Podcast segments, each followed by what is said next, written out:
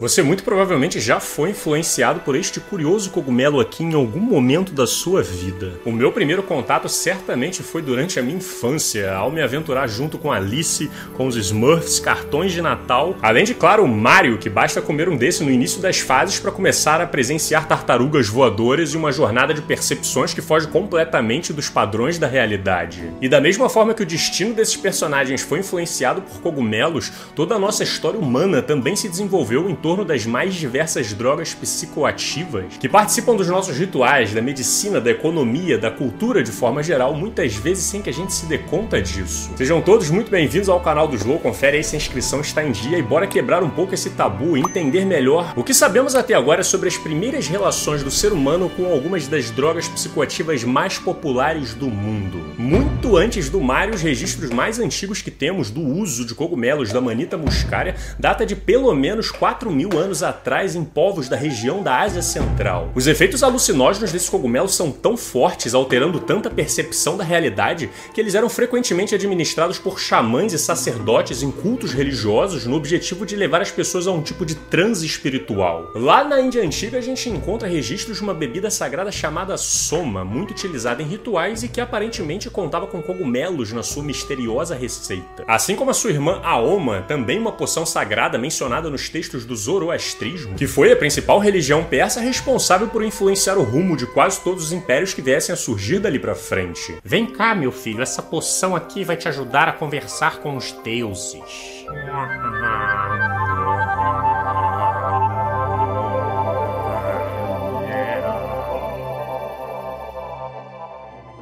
Subi as montanhas e eles falaram comigo. Eu finalmente encontrei as respostas da nossa tribo e anotei tudo que deu nesse pedaço de madeira aqui, ó. Né, você já se perguntou quantas decisões importantes da nossa história não foram tomadas após um transe espiritual impulsionado por uma substância alucinógena? Os cogumelos também fizeram parte dos rituais de algumas tribos nativas da região da América Central, assim como a famosa substância mescalina encontrada na região ali norte do México, e dizem as lendas que te fazem conversar com tudo quanto é espírito da região.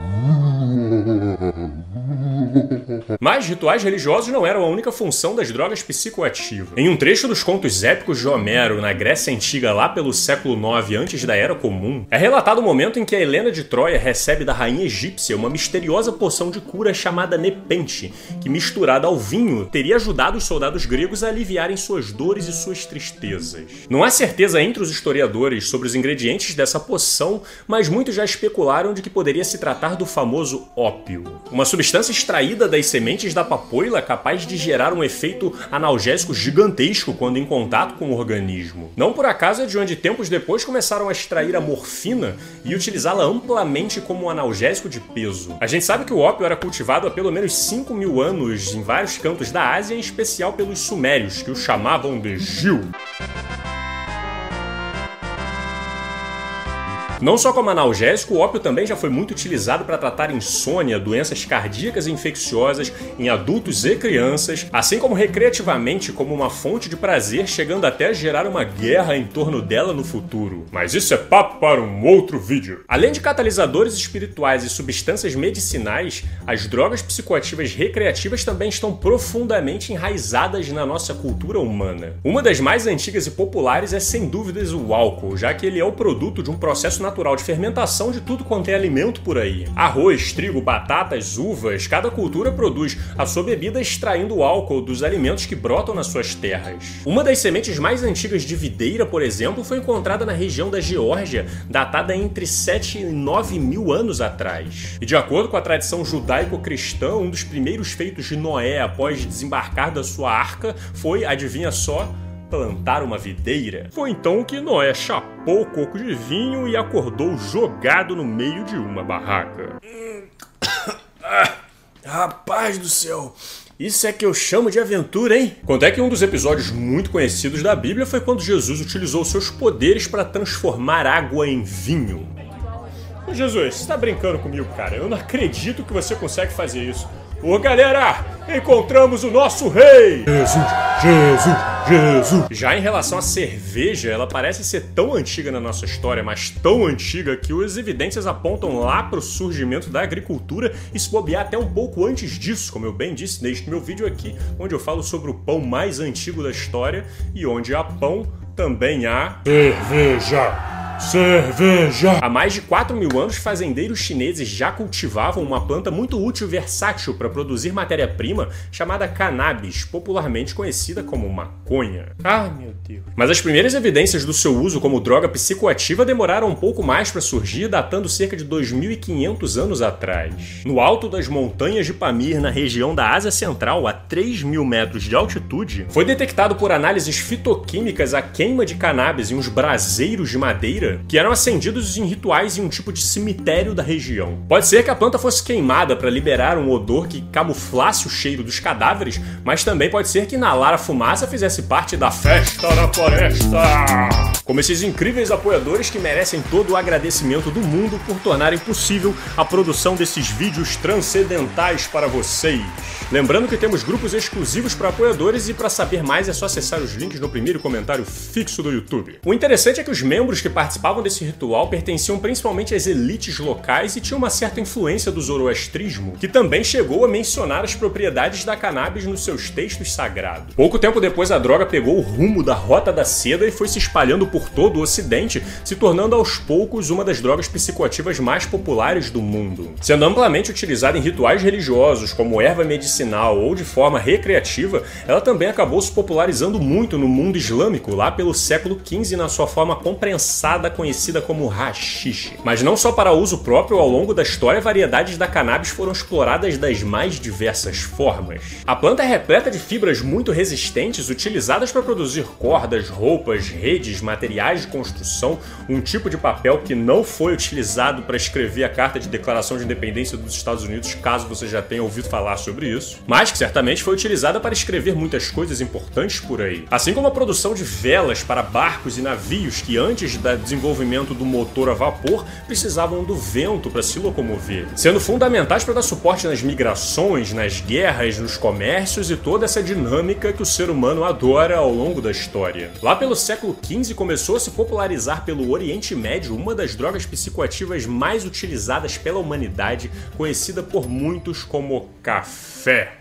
Hum, esse nome não me é estranho. Quando as sementes dessa planta são moídas e fervidas, elas liberam na água uma substância chamada cafeína, que atua no seu sistema nervoso central, te trazendo uma sensação mais estimulante, mais energizante, que provavelmente você já conhece. Em um mundo onde não existia tratamento de água nas cidades, em que as pessoas o tempo inteiro se infectavam para matar a própria sede, bebidas como o chá, o café e o álcool, que já passam por um processo de fervura, faz sentido que acabem preenchendo esse espaço cultural. Claro que pelo fato da droga ter vindo inicialmente da cultura islâmica, houve uma certa desconfiança dos líderes cristãos. Bebida de muçulmano, isso é coisa do capeta? Ah, uma prova de novo, papa. Saboreia bem, ó, porque pode ser que isso seja interessante para nossa fé. Hum, é, realmente, muito boa essa bebida. Vamos batizá-la então. Com o Papa convencido, a droga ganhou aprovação divina para circular pelos portos da Europa. E esses portos vinham muito bem movimentados graças aos seus barcos à vela, que viviam a chamada expansão marítima, com ampliação de rotas de comércio da Europa com o resto do mundo, carregando pessoas e mercadorias para tudo quanto é canto do planeta. E no meio dessas jornadas marítimas, os europeus encontraram as Américas, que eles dizem ter descoberto mas já vivia uma multidão de nativos por aqui com as suas culturas milenares, como eu bem expliquei nestes vídeos aqui. E um dos hábitos que chamaram a atenção foi de algumas dessas tribos mascarem uma folhinha que te traria força e energia. Uma folhinha de coca que armazena a tão famosa droga psicoativa que seria extraída no futuro, abastecendo os maiores traficantes de drogas do planeta, chamada cocaína. Ó, se investir no café deu certo, investir nessa folhinha aqui da energia deve dar bom também. As tribos nativas da América do Sul tinham o hábito de sair fervendo tudo quanto é planta na água e depois beber em forma de chá. E há pelo menos 3.500 anos, várias tribos já misturavam algumas ervas específicas e tomavam de forma cerimonial o famoso chá conhecido como ayahuasca, santo daime, vegetal, entre vários outros nomes. A principal droga psicoativa presente nele é o chamado DMT, que pode te gerar fortíssimas alucinações, e quando os europeus experimentaram pela primeira vez, Isso daqui irá te fazer conversar com os nossos espíritos.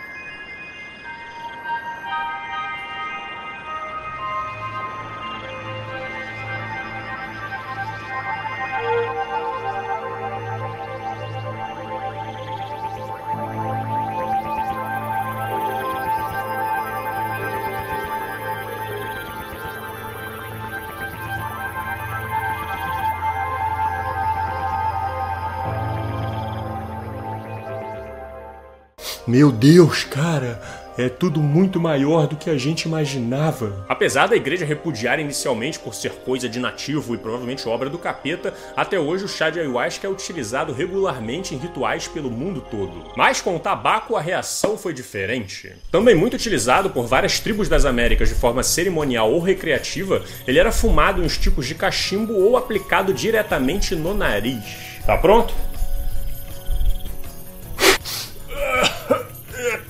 Porra!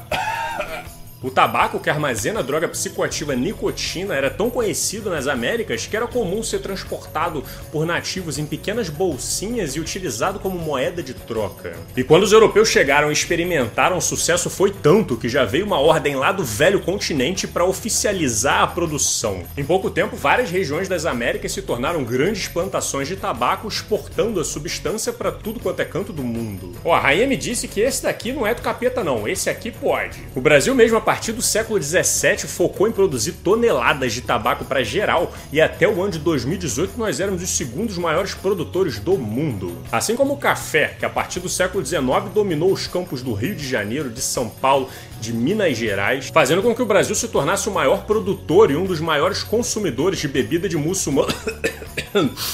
de café do mundo. É, tem o cafezinho da manhã, tem o cafezinho da tarde. Só não posso ficar sem meu cafezinho. O que significa que várias drogas psicoativas participaram ativamente do imaginário cerimonial dos nossos ancestrais. Foram fundamentais na abertura de rotas de comércio pelo mundo, representando pilares da história da nossa economia brasileira, assim como participaram ativamente da formação da nossa cultura popular. Então aí vem a pergunta: com toda a influência das drogas na nossa história, o que foi que aconteceu para que hoje algumas sejam proibidas, criminalizadas e repudiadas, enquanto outras continuam circulando livremente, aceitas socialmente reconhecidas pela lei?